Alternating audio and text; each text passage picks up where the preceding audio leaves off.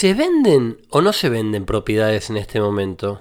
Mmm, qué pregunta, ¿eh? Se vende poco en este momento en el mercado inmobiliario, ¿no? Es la pregunta que siempre me hacen. Y la verdad, tiene respuestas muy amplias. Primero, depende qué es lo que vos hagas para vender en el mercado inmobiliario. ¿Qué haces? ¿Tenés una vidriera? ¿Pasa la gente por la puerta de esa vidriera y así ven las propiedades que tenés publicadas?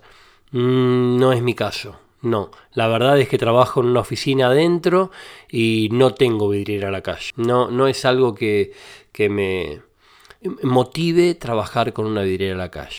Depende lo que cada uno haga.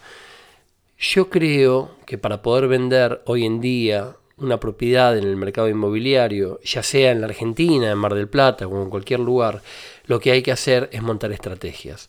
El mundo ha cambiado, ya no es el mismo, ya no podemos pensar que una propiedad se va a vender de la misma manera que se vendía hace 30 o 40 años atrás. Hoy tenemos mecanismos que nos ayudan a poder vender mejor y esos mecanismos hacen que si bien estamos más cerca del público, el público también tiene más volatilidad y tiene más posibilidades de ver propiedades que publican diferentes inmobiliarias. Lo primero que hay que hacer es plantear una estrategia. Las estrategias son las que nos van a delinear cuál es el camino a seguir para poder concretar los objetivos. ¿El objetivo final es vender la casa? Mm, difiero. Posiblemente el objetivo final es lo que el cliente vaya a hacer con el producido de la venta de la casa.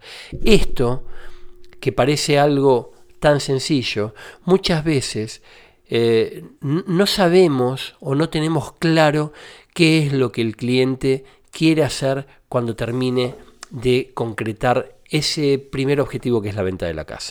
Y para tenerlo claro, hay que hacer una sola cosa, algo que parece tan obvio que es escuchar al cliente.